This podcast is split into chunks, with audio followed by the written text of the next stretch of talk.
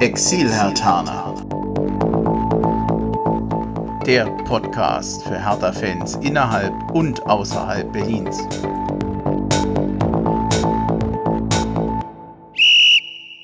Hallo Hertha-Fans in Berlin, in Brandenburg und weiter weg. Also hallo Exil-Hertaner. Herzlich willkommen zur zwölften Folge des Exil-Hertaner Podcasts. Ich bin Bremchen und werde euch heute einmal mehr durch diese Folge begleiten. Wie immer mache ich das nicht allein und via Skype begrüße ich daher den Daniel in Freiburg. Hallo Daniel. Hallo Andreas. Ja, hallo zurück. Wir haben das Schwierigste schon geschafft. Wir haben die Technik hinbekommen. Es war nicht einfach, aber jetzt, jetzt funktioniert. Ich bin sehr beruhigt. Also ja. schwere Geburt, aber jetzt klappt's ja. ja hoffen ähm, wir mal. Ja, du bist Hertha-Fan in Freiburg. Das ist jetzt nichts Überraschendes. Wer den Exil-Hertaner Podcast kennt, das war ja gestern eigentlich dein Heimspiel. Bist du noch sehr enttäuscht, dass die Partie gestern verloren ging oder hat einmal drüber schlafen so ein bisschen geholfen? Ja, die Nacht hat gut getan auf jeden Fall. Also gestern Abend, das hat mich dann schon noch ziemlich lange beschäftigt, weil das war einfach meiner Meinung nach unnötig, dass wir das Spiel verloren haben. Und aber jetzt, mit der Nacht drüber geschlafen zu haben, ist es schon besser und trotzdem immer noch ärgerlich und aber ja, das ist halt die Hertha, wie man sie ja. kennt. Jetzt muss, jetzt muss man ja sagen, du hast ja sowieso Stress, du machst nebenbei nochmal eben so ein bisschen Umzug. Da ist Schlaf eh Mangelware, insofern hat der Schlaf wahrscheinlich doppelt geholfen. Ähm, wir, achso, Entschuldigung, wolltest du was sagen? Nee, nee, alles gut. Alles gut. Okay. Äh, wir kommen auf dich gleich nochmal zurück. Ich habe ja noch einen, naja, ich, eigentlich heißt es Neuigkeiten-Blog, aber der Neuigkeiten-Blog, der besteht heute im Prinzip nur aus einer kleinen Nachricht, die ich sozusagen nochmal ja, hier verkünden möchte, beziehungsweise nochmal nennen. Es ist äh, Matthew Leckie, der gegenüber dem Kicker bekannt gegeben hat, dass er bei der Nationalmannschaft ein bisschen kürzer treten will. Er will im von März bis Juni erstmal nicht zur Nationalmannschaft reisen, um sich, sagen wir mal, auch ein bisschen zu schonen. Ob das für Hertha hilft, ich weiß es nicht so richtig. Wir haben ja eben im Vorgespräch schon so ein bisschen drüber gesprochen. Lecky ist so eine Sache, ich wie ist denn deine Meinung zu ihm? Er ist nicht unbedingt der Stammspieler und die Reisen nach Australien, die haben ihm in der Vergangenheit nicht unbedingt geholfen, oder? Nee, richtig. Also er hatte echt einen guten Start gehabt bei, bei uns. Also ich glaube, es hat begonnen gegen Stuttgart vor zwei Jahren. Da war auch gleich ein Tor geschossen oder sogar zwei. Immer wieder auch dann gute Spieler gehabt in den ersten Partien und dann Länderspielpausen immer wieder gehabt, dann nach Australien gereist und immer wieder verletzt gewesen und gefühlt schafft er es für ein paar, paar Partien echt gute Leistungen zu bringen, aber eine wirklich mal eine ganze Saison auf konstant gutem Niveau hat er leider noch nicht geschafft und vielleicht bringt es jetzt etwas, dass er da jetzt erstmal pausiert wäre nicht schlecht für Hertha und auch für ihn, aber ehrlich gesagt bezweifle ich es, dass es etwas lange Sicht bringt. Ich überlege gerade, wie lange der schon in Berlin ist. Hättest du es im Kopf? Also zwei ah, Jahre bestimmt schon. 2016, glaube ich. Ich glaube, 2016. 2016, ja. ja. ja. na gut, bei Duda hat der Geduld gelohnt. Aber ob das jetzt bei ihm auch so ist? Ich bezweifle es, ehrlich gesagt, mittlerweile. Also, ich glaube, nein. Also, nein. Ich, geht, geht mir ähnlich. Also ich, ich würde es ihm wünschen, ich würde es der Hertha wünschen, aber äh, es wird Zeit, dass der Knoten platzt. Also, Eben, also schauen wir mal, wie ich immer so schön sage. Ja. Du bist Hertha-Fan in Freiburg. Da liegt, also bei vielen ist es ja so, dass sie dann äh, sag quasi aus beruflichen oder privaten Gründen oftmals Berlin verlassen haben, weil sie nämlich ursprünglich in Berlin geboren sind. Ist das bei dir ähnlich? Gehörst du auch zu denen, die aus Berlin sozusagen irgendwann mal weggegangen sind? Richtig, genau. Also ähm, ich bin jetzt vor gut sechseinhalb Jahren von Berlin nach Freiburg gezogen und habe vorher ja 20 Jahre meines Lebens in Berlin verbracht und ja, und jetzt bin ich jetzt, wie gesagt, schon seit sechseinhalb Jahren hier. Äh, wo war dein Kiez? Wo kommst du denn so aus Berlin her? Ähm, also die ersten zehn Jahre habe ich ähm, am Breitenbachplatz also zwischen Steglitz und Wilmersdorf verbracht und bin dann nach Schöneberg gezogen und habe da auch dann die meiste Zeit verbracht und die letzten, letzten beiden Jahre war ich dann in Moabit. Oh, in Moabit. Bist du ja in hohen Norden gezogen, in Anführungsstrichen. Richtig. Ja, ja, genau. Ja, na, Steglitz sozusagen. Ich bin ja als Tempelhofer auch immer so ein kleines Kind der, der von, von Steglitz gewesen, Schlossstraße, genau, Forum ja. Steglitz. Da wirst du ja wahrscheinlich auch hier und da auch mal gewesen sein. Ja, ja, das war, ja, ja, doch immer so in der Kindheit zu Karstadt oder Wertheim. Ja, wobei, zum Teil, ich bin ja jetzt schon 23 Jahre lang nicht mehr in Berlin. Ich erkenne da manchmal die Sachen, die haben ja so viel abgerissen und neu gebaut. Also echt heftig, was in der ja, Zeit in den letzten passiert 20 ist. Jahren, da, da, da gibt es ja die Malls und das Schloss und alles so. Das ist ja alles Hm. in den letzten 15 Jahren entstanden. Ja. Wie bist du denn zu Hertha gekommen? Ähm, zur Hertha gekommen. Ähm, das war durch meinen damaligen Stiefvater. Da war ich sechs Jahre alt und das war in der Saison 98, 99, also wo halt Hertha Dritter wurde und das mein erstes Spiel war gegen Bochum auch noch. Das war glaube ich im April, also muss auch Ende der Saison gewesen sein. Da hat Hertha auch 4-1 gewonnen, zweimal hat Wosch getroffen und wer, das weiß ich jetzt nicht mehr, wer das noch war, aber auf jeden Fall und dieses Spiel, da, da war ich halt hin und weg und bei dem Fußballverein, wo ich gespielt habe, ähm, damals schon, ähm, Stern 1900, da kommt ja auch der Zecke her und der war dann auch, der Vater war immer mal wieder da. Und er meinte, ja, komm, geh zu Hertha, guck dir die Spieler an und so mit meinem Stiefvater und das ist gemeint und ja, seitdem, seit jetzt fast genau 20 Jahren bin ich Hertha-Fan. Gibt es äh, Spieler, die dir damals besonders gut gefallen? Es war ja eigentlich die Hochzeit von Hertha mit Marcelinho.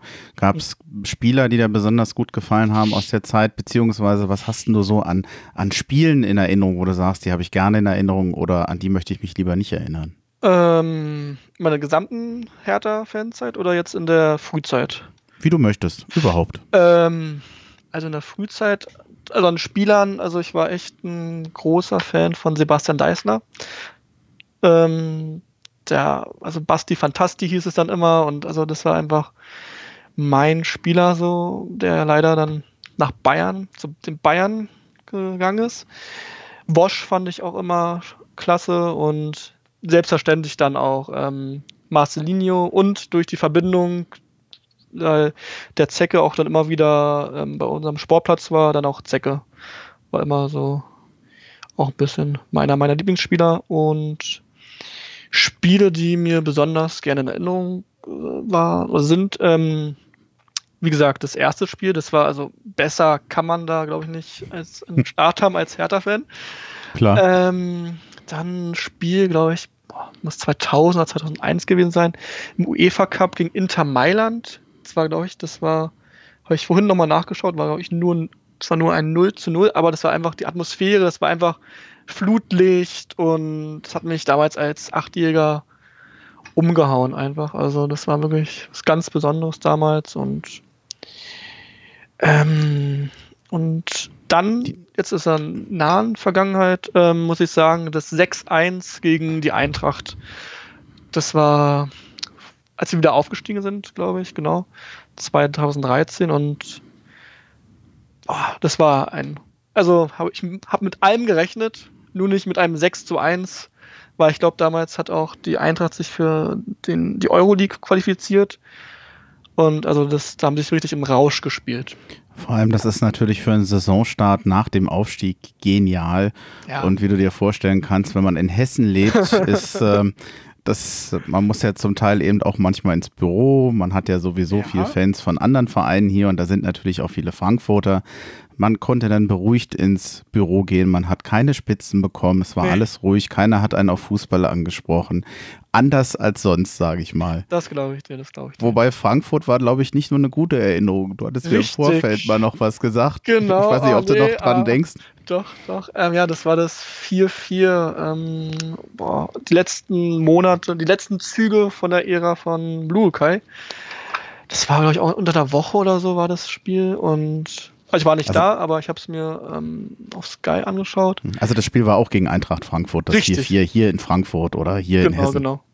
Genau. Und da haben wir, also auch, glaube ich, die erste, schlecht gespielt, aber dann irgendwelche Glückstore sind dann gefallen. Auf einmal haben wir halt äh, zehn Minuten vor Schluss 4 zu 2 geführt. Und dann, ich weiß, ich weiß jetzt echt nicht mehr, wer dann getroffen hat. Ich schätze mal, Meier hat bestimmt getroffen. Also jetzt mal ohne das zu wissen, aber schätze ich mal, dass der Meier da noch ein Tor gemacht hat. Also Alexander Meier. Habe ich, hab ich nicht mehr im Kopf. Nee, aber auf jeden Fall. Und dann halt innerhalb, also 4-4 ging es noch aus. Und es war wirklich so ein Spiel und dann, wo das mir noch wirklich tagelang im Kopf geblieben ist, weil ich dann dachte, weil da ging es ja auch so immer mehr bergab und da dachte ich, also mit Lukai, das wird nichts mehr. Auf der PK hat er dann auch so grinsend gesagt, so, das war ein begeisterndes Spiel für äh, die Zuschauer und dann dachte ich mir, nee, also vielleicht für Neutrale, klar, aber ich war da einfach nur stinksauer an dem Abend und die Tage darauf. Ja, das äh, ging, glaube ich, jedem Hertha-Fan zu der Zeit ja. oder nach diesem Spiel vor allem. Ja. Äh, Freiburg und Berlin, würde ich mal sagen, ist sehr unterschiedlich. Also man ist zwar äh, natürlich weiterhin in Deutschland, wir hatten ja jetzt schon Folgen gehabt mit äh, dem Tom und mit dem Dennis, die ja in Frankreich und in Mexiko sind. Aber ich glaube, die Mentalität in Freiburg ist schon sehr anders. Was sind denn so für dich die größten Unterschiede? Was ist, was sind da für dich schön und was ist gewöhnungsbedürftig, seitdem du da lebst? Ähm, ich fange erstmal mit dem Negativen an, um dann ums, aufs Positive zu kommen. ähm, die Menschen sind schon verschlossener auf jeden Fall. Also das musste ich wirklich am Anfang, also ich bin Erzieher und ähm, arbeite auch im Kindergarten und ich bin dann auch am Anfang auch mit Kollegen direkter gewesen. Also wenn mich irgendwas gestört hat, bin ich dann ja direkter gewesen und da haben die teilweise wirklich fand ich schockiert. Also ich habe niemanden beleidigt oder also ich habe wirklich dann das wirklich immer gut verpackt meiner Meinung nach, aber da ja bin ich auf taube Ohren teilweise gestoßen und musste das mich auch erstmal dran gewöhnen, dass halt die Menschen hier kennen das halt nicht so, dass man halt dann auch manchmal sagt, wie es ist, sondern dass er häppchenweise geliefert bekommen möchte und ja, und aber die positiven Sachen sind, also die sind auf jeden Fall deutlich entspannter. Also das merkt man auch einfach im normalen, in der Stadt oder so, man läuft nicht so schnell, das muss ich auch, also ich bin auch jemand, der eigentlich sehr zügig, zügig läuft, aber mittlerweile, glaube ich, habe ich mich da ein bisschen auch angepasst und bin auch ein bisschen entspannter und du hast auch einfach nicht diese ganzen Wege. Also ich habe ja wie gesagt in Schöneberg ähm, gewohnt und dann habe ich, war ich ein halbes Jahr in, auf einer Schule in oh, Friedrichsfelde Ost. Also ganz woanders. Hab da über eine Stunde gebraucht zur Schule und das alleine diese, diesen Stress hast du hier einfach nicht. Kann man sagen, dass Freiburg entschleunigt? Ja, definitiv definitiv. Das höre ich nämlich oft, deshalb dachte ich, werfe ich das mal so in den Raum. Nee. Hast du recht. Ja, ähm, letzte Frage vielleicht noch mhm. äh, zu dir, zu Freiburg, wenn du möchtest. Äh, wenn du über Hertha redest, da in mhm. der Region, wie, wie ist denn die Wahrnehmung von Hertha, von dir als Hertha-Fan oder mhm. Verein? Ablehnung, Zustimmung, Desinteresse? Mhm. Also anfangs, also 2012, als ich hierher gekommen bin, das war auch, jetzt muss ich es erwähnen, nach den Relegationsspielen gegen Düsseldorf. Da hat halt Hertha eine Außenwahrnehmung einfach katastrophal.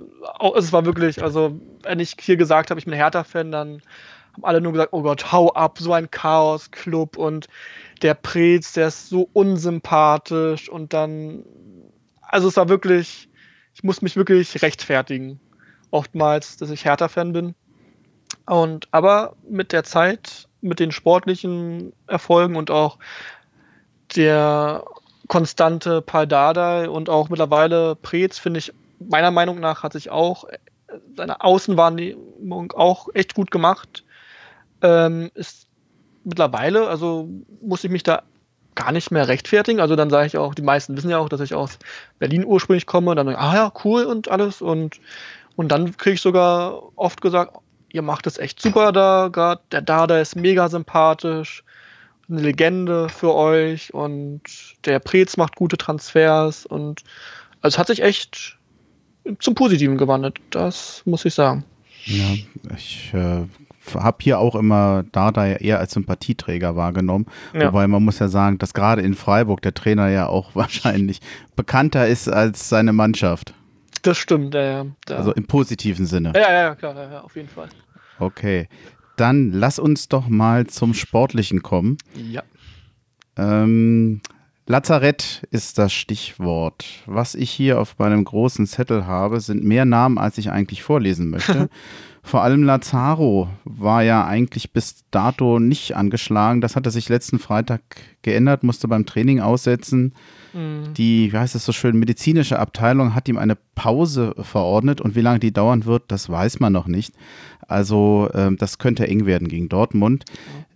Davy Selke, der hatte sich ja schon gegen Mainz verletzt, der musste ausgewechselt werden. Bei der letzten Folge, die wir hier hatten, war noch gar nicht klar, um was es geht. Später hieß es dann eine Muskelverletzung an der Hüfte. Das war nicht ganz so schlimm, wie die Befürchtungen waren. Äh, seitdem geht es eigentlich so ein bisschen hin und her. Man, ähm, ja, es ist keine ernste Verletzung, dann hieß es, vielleicht wird es dann doch schneller und vielleicht ist er doch wieder schon gegen Freiburg genesen. Jetzt ist er gegen Freiburg auch nicht genesen und gegen Dortmund auch fraglich. Also mal gucken, wie lange das dauert. Ich bin kein Mediziner, aber es könnte auch bei ihm eng werden gegen Dortmund. Oh, schade. Ja, äh, zumal er ja letztens, muss man sagen, hervorragend in Form war. Und ja. man muss ja sagen, dass, naja, das sind schon zwei Stammspieler, der Selke und Lazaro. Also naja, das, das tut also. schon weh. Das hätte uns schon gestern geholfen. Ja. Dann Köpke äh, weiterhin verletzt, auch Darida, Kade, Lukasen standen nicht zur Verfügung. Arne Meyer war nicht verletzt, aber ich nehme ihn jetzt mal sozusagen äh, ins Lazarett mit rein, was nicht so ganz stimmt. Er saß auf der Bank und Dardai hatte dazu gesagt, ich zitiere das jetzt mal, Arne mhm. Meyer hat nicht von Anfang an gespielt, weil sein Zweikampfverhalten gegen Mainz nicht in Ordnung war und ich gegen Freiburg Balleroberungen brauchte. Mhm. Vielleicht hat er da seinen Stammplatz auch für zu sicher gehalten, da musste ich ein Zeichen setzen. Was hältst du denn von der Maßnahme? Also jetzt können wir ja schlau reden. ja. ähm, also das können das Fans dann, immer.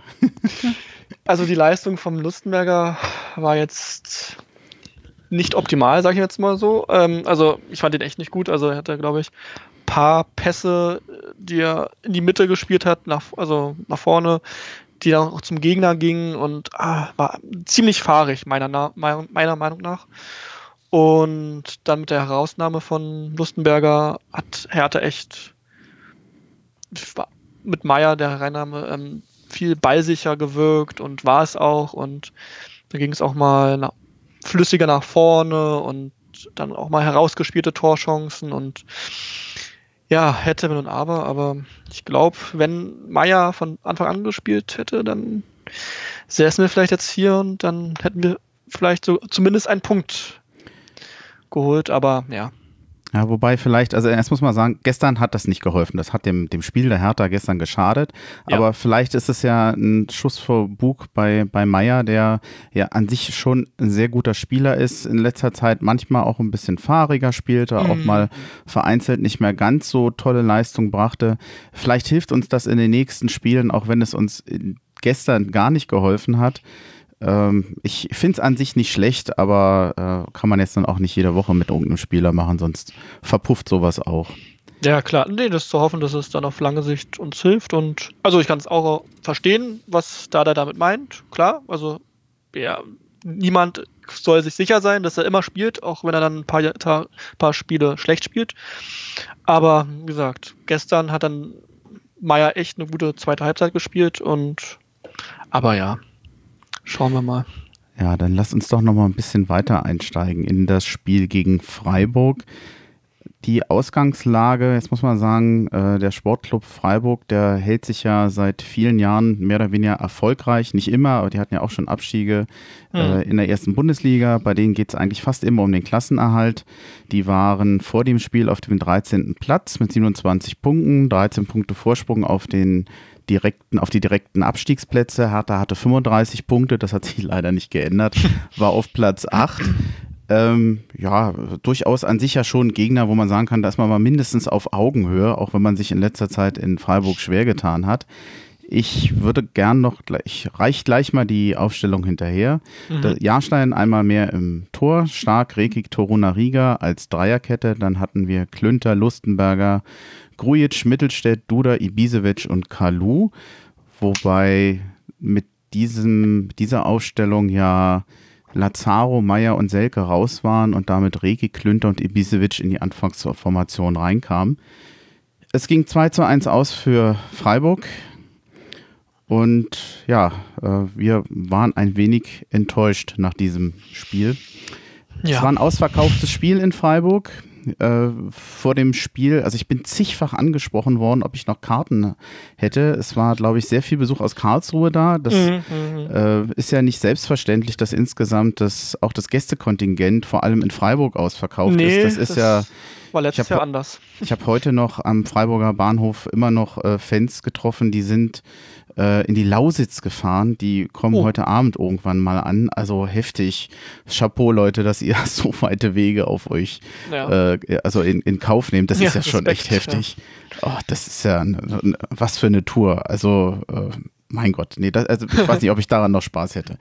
ähm, dann, achso, ja, ausverkauftes Spiel in Freiburg und dann ging es in die erste Halbzeit. Was war dein Eindruck von der ersten Halbzeit?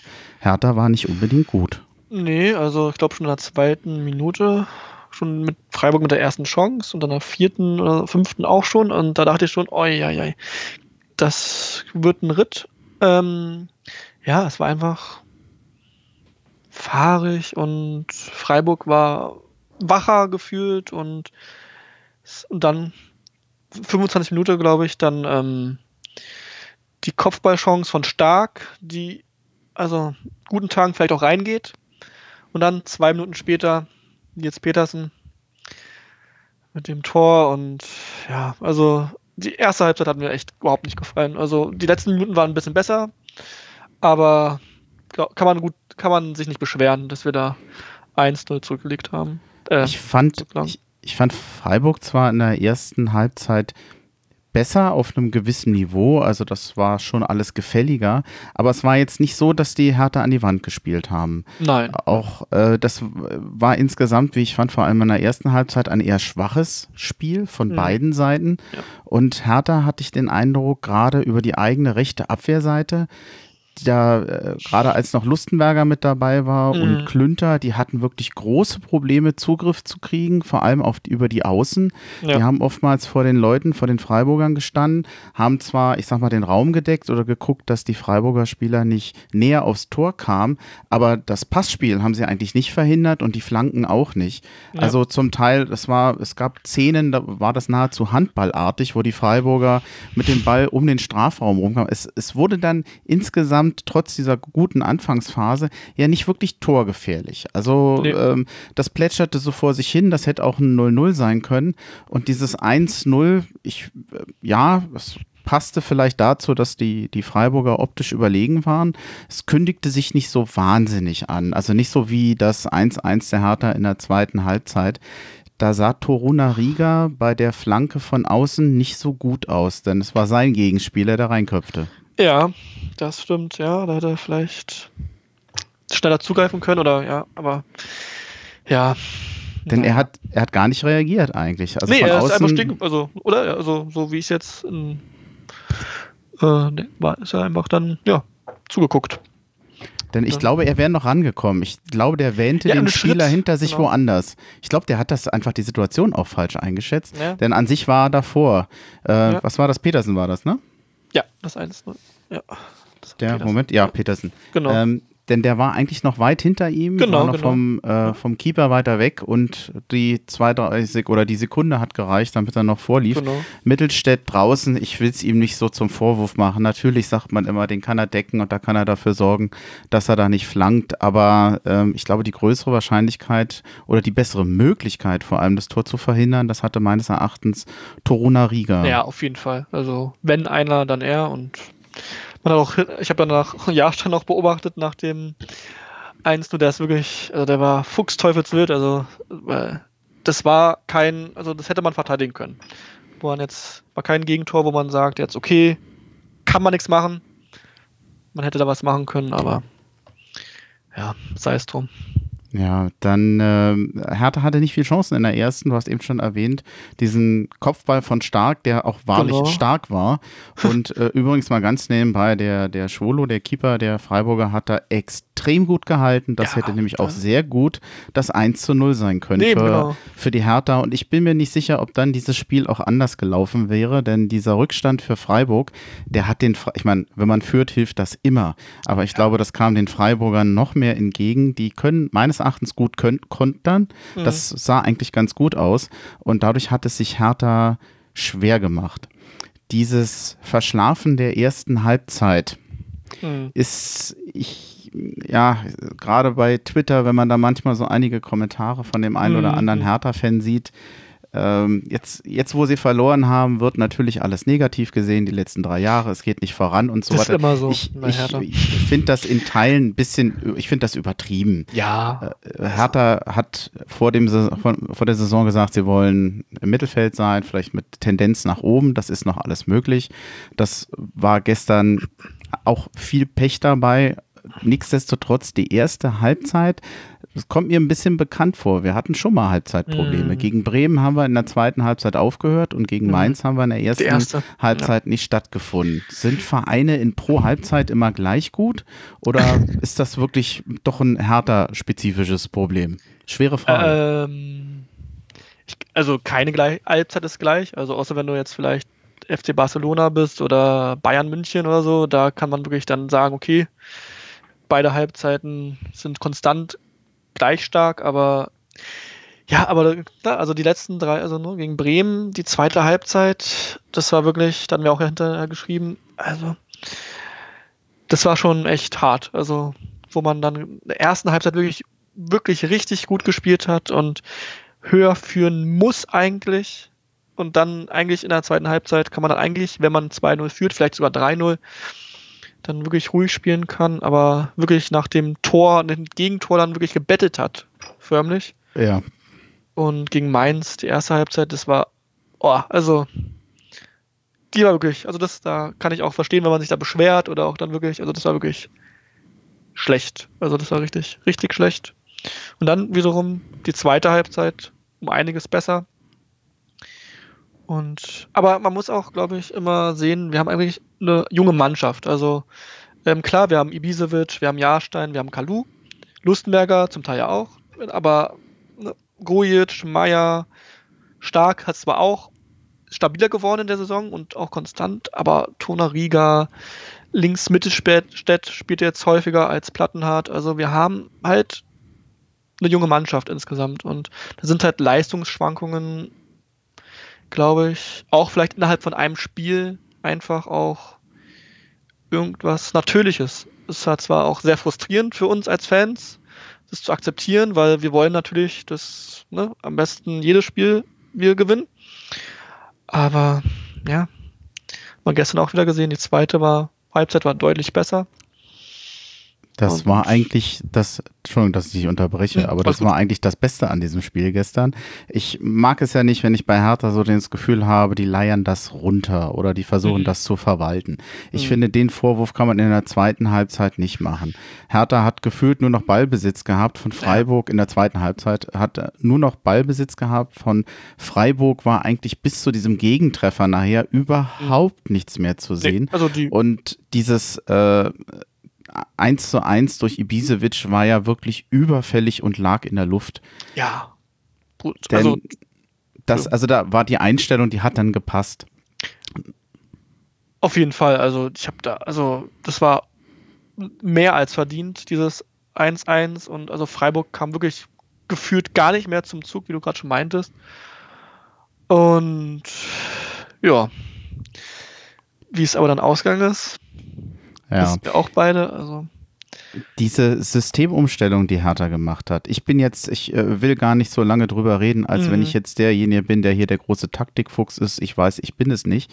Ist man hat ja mit Dreierkette angefangen, also 3-5-2 mhm. und nachher auf 4-4-2-System umgestellt. Ist das jetzt eigentlich eine Stärke, dass man das kann, oder ist das ein Indiz dafür, dass man am Anfang falsch aufgestellt hat? Mhm. Boah, schwere Frage. Ähm, also auf der einen Seite ist es eine Stärke mittlerweile von Hertha, weil das war in den letzten Jahren, waren wir taktisch für, also meiner Meinung nach nicht so flexibel, wo wir wahrscheinlich dann weiterhin so gespielt hätten mit der gleichen Formation und dann vielleicht sogar höher verloren hätten. Und wir können halt reagieren mittlerweile so auf ähm, das Geschehen und der Plan, ja, den Hertha halt hatte in der ersten Halbzeit, ist halt nicht aufgegangen. Und ja, schwer. Also ja, äh, ich, ich will dich da nicht in Verlegenheit bringen mit, der, mit der Frage. Äh, ich glaube ja, dass es äh, manchmal eine Konstellation aus beidem ist und ich glaube, wir werden es nicht erfahren, was sich der Trainer in jedem Fall gedacht hat. Grundsätzlich glaube ich, ist das, wenn man äh, taktisch variabler ist, dann hilft es einem Verein. Gestern hatte ich den Eindruck, dass die Erstausstellung, man hat es ja an den Nachkorrekturen gesehen, nicht unbedingt äh, ideal war, da hat Dardai einfach nachgebessert und es war Zeit, dass das spätestens zur Pause zu machen dann. Auf jeden Fall, also das war. Dann ja. lass uns doch nochmal äh, auf die einzelnen Spieler so ein bisschen eingehen. Mhm. Äh, das berühmte Spiel oder beliebte Spiel, wer war denn gut, wer war schlecht? Auf der negativen Seite oder wo ich jetzt nicht fand, dass er sich unbedingt hervorgetan hat, war für mich Kalu, war nicht unbedingt sein Spiel. Hast du es anders gesehen oder? Nee, ich habe es ähnlich gesehen. Also hatte einige Ballverluste wieder im letzten Drittel und hatte einfach nicht durchgekommen einfach. Dann aber dann hat er den Pre-Assist gemacht zum 1-1, wo auf Tonariga links spielt und aber insgesamt war es halt keine gute Partie von, von ihm. Also. Oh, den Pre-Assist, komm, das hast du dir aufgeschrieben vorher. Nee, nee, das hattest du jetzt gerade, das war jetzt ein Gedankenwitz. ja, ja. ja, gut, oder ich, ich bin ja schon ein bisschen älter, ich hätte einfach nur Vorbereitung gesagt, aber das Vor klingt, Vorbereitung aber. Oder, oder Vorbereiter. Ja, ach so, oh Gott, siehst du? Ich, ich, ah, ich habe es nicht mal richtig verstanden. Okay, ich, ich bin lieber ruhig. So, ich versuche jetzt einfach mal abzulenken und wir kommen auf Klünter. Der mhm. hat, wie ich finde, äh, ja, unterschiedliche äh, Komponenten da gestern eingebracht. Erstens unterschiedliche Leistungen in der ersten und zweiten Halbzeit und unterschiedliche Leistungen in Offensive und Defensive. In der ersten Halbzeit ist er mir in der Defensive eher negativ aufgefallen. Das, ja. Da hatte er echt Probleme, das zu halten, hat aber auch zwischendurch wirklich mal mit Schwung ist er nach vorne gegangen. Der Mann kann ja rennen, der ist ja schnell. Ja. Und in der zweiten Halbzeit hat er das noch besser gemacht. Es gab eine Szene, ich weiß nicht mehr in welcher Minute. Ich weiß nicht, wie viele Leute der da überlaufen ist. Zwei ja. oder drei oder vier. Das also das war wirklich bemerkenswert. Also das habe ich auch schon lange nicht mehr gesehen. Hat sich, wie ich finde, also doch seit dem Trainingslagern oder seitdem er bei Hertha ist, jetzt immer wieder, wenn er gespielt hat, eigentlich ganz gut gezeigt, macht Lust auf mehr. Also ich glaube, der mhm. ist auf einem richtigen Weg. Er hat mir dann in der zweiten Halbzeit eigentlich sehr gut gefallen. Ja, muss ich auch sagen. Also in der zweiten Halbzeit war echt offensiv auf jeden Fall echt gut. Da hatten auch die Freiburger echt Probleme mit ihm. Und was mir dann aufgefallen ist in der ersten Halbzeit, ist, war, ähm, dass er teilweise, also ist mein Empfinden, dass er teilweise ignoriert wurde. Auf, auf rechts, also da war er teilweise auf Höhe von, Mitte, von der Mittellinie und war wirklich frei und man hätte ihn meiner Meinung nach in Lauf sticken können und es ist nicht geschehen so. Und es waren so drei, vier Situationen, da hatte ich mich schon ein bisschen gefühlt oder erinnert gefühlt an Platte bei der Nationalmannschaft gegen Mexiko war das, glaube ich. Oder auch nicht angespielt wurde. Und aber er hat sich da dann echt gut gemacht innerhalb des Spiels und war echt ordentlich dann seine Partie insgesamt. Ich hatte ja in der letzten Folge einen ähnlichen, äh, ähnlichen Eindruck gewonnen beim Mittelstädt, der gegen mhm. Mainz manchmal auch ein bisschen ja, verloren war. Äh, mhm. Vielleicht müssten die Leute da hinten noch mal ein bisschen gucken, wie sie die Flügel links und rechts bedienen. Äh, ja. Vielleicht war es jetzt Zufall, aber ähm, wenn es wiederholt auffällt, schau, wenn, wenn wir mal einen Blick drauf haben in den machen. nächsten Spielen. Das werden wir machen. Ähm, Meier habe ich für mich auf jeden Fall auf der Positivliste. Äh, Lustenberger hatten wir ja schon erwähnt, er nicht. Stark, finde ich, hat auch ein sehr ordentliches Spiel gemacht. Da habe ich ehrlich gesagt jetzt gar nicht so drauf geschaut. Hat, hat, war sehr kämpferisch unterwegs, fand okay. ich eigentlich mhm. ganz, ganz in Ordnung. Und so ein bisschen Licht und Schatten war natürlich bei Ibisevic, der unfreiwillig zur ja, tragischen Figur wurde. Ich finde, das war für einen Stürmer ein unheimlich undankbares Spiel. Selten ja. gut in Szene gesetzt vorne, hat aber, wie ich fand, ständig gerackert. Der hat vorne ja. gerackert, der ist gelaufen, der hat gemacht. Also ich, äh, das vom Einsatz her fand ich das echt vorbildlich, auch wenn es für ihn ein schweres Spiel war. Ja, das, also mangelnder Einsatz, den, also das kann man dem Ibisevic, glaube ich, hm. nie vorwerfen. Also da ist er wirklich ein absolutes Vorbild und ja, natürlich dann sein Eigentor, das war natürlich schade, aber ja, was soll er da, also das ist halt passiert. Letzte Woche ist ja das gleiche mit dem Stark passiert. Eigentor und dann vorne ein Tor für uns und ja, bei, ähnlich war es ja bei Torunariga. Einerseits äh, eine schöne Torvorlage mm, zum, zum Ausgleich, äh, haben wir ja noch gar nicht so erwähnt. Äh, das war ja auch ein schönes Tor. Ja. Ibisevic musste den ja eigentlich nur noch reindrücken. Genau. Und das späte 2-1 für die Freiburger war dann halt der Klärungsversuch von ihm und ein ganz unglückliches Eigentor. Äh, da tat er mir richtig leid. Zu diesem ja. Gegentor 2-1 Jetzt die schwierige Frage. Ich habe es mir noch ein paar Mal in der Zeitlupe angeguckt, weil mir das letztens bei Jahrstein schon mal gegen die Bayern aufgefallen ist, bei einer mhm. Ecke, die in den Fünfer kommt. Und ich habe es mhm. mir noch mal genau angeguckt. Okay. Und das ist schon nicht nur im Fünfer, das ist also sehr tornah und das ja. war verhältnismäßig Mittag, äh, mittig, nicht Mittag. ich, ja, ich bin, habe gestern schon geschimpft bekommen unter dem Motto, der geht auf den ersten Pfosten, da muss ein Keeper nicht sein. Aber das war es nicht. Es war verhältnismäßig mittig und mhm. Jahrstein steht unmittelbar nebenan. Äh, bin ich zu streng oder? Ja, ich habe es mir auch noch ein paar Mal angeschaut. Also du hast auf jeden Fall recht, auf jeden Fall aber man muss, der war auch wirklich scharf geschossen. Also der war wirklich, also ich glaube, tue mich da echt schwer, ihm da wirklich, ne, also auf jeden Fall er eine Mitschuld. Äh, Fünfer ist halt nun mal so, das ist sein Bereich so und dann, also, die, war auch gut getreten. Also man, also ja, also scharf geschossen und dann ungl also unglücklich von Ibisevic dann auch so hinten reinkopft. Aber ja, du tust dich schwer. Ja, auf jeden Fall. Also, ist ja. okay. Also äh, ist vielleicht ein Grenzfall. Ich, ich glaube ja. schon, dass 5 Meter Raum äh, grundsätzlich ein Keeper den kriegen kann. Mhm. Ähm, ja, kann man, kann man glaube ich besser machen, aber insgesamt muss man ja sagen, dass Jahrstein zu, sicherlich zu den großen Leistungsträgern gehört bei Hertha. Der hat schon so viele Punkte gerettet. Eben, also, also. Äh, wenn sich, wenn wir denn der Meinung sind, dass das ein Fehler war, denn wenn sich das einer mal leisten kann, dann ist es Jahrstein. Brauche ich aber auch nicht so oft. Finale Frage zum Freiburg-Spiel. Ja. Hat Hertha unglücklich verloren, hat Freiburg verdient gewonnen?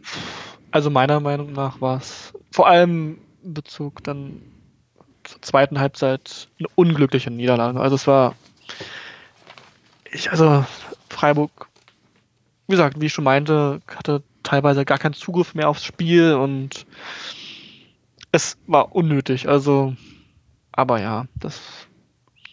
Wie gesagt, das, ich habe auch wirklich gesagt vor, vor der Ecke so, das wird ein Tor für Freiburg. Also das war, ich habe zwar gesagt, Petersen trifft jetzt, aber okay, dass Ibisevic da trifft, konnte ich jetzt nicht ahnen, aber das passt einfach auch zu Hertha. Also das ist typisch Hertha.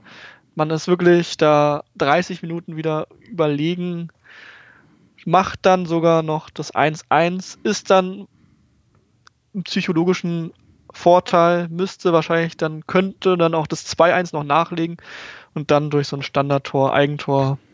Also, ich sage auf jeden Fall, das war eine unglückliche Niederlage.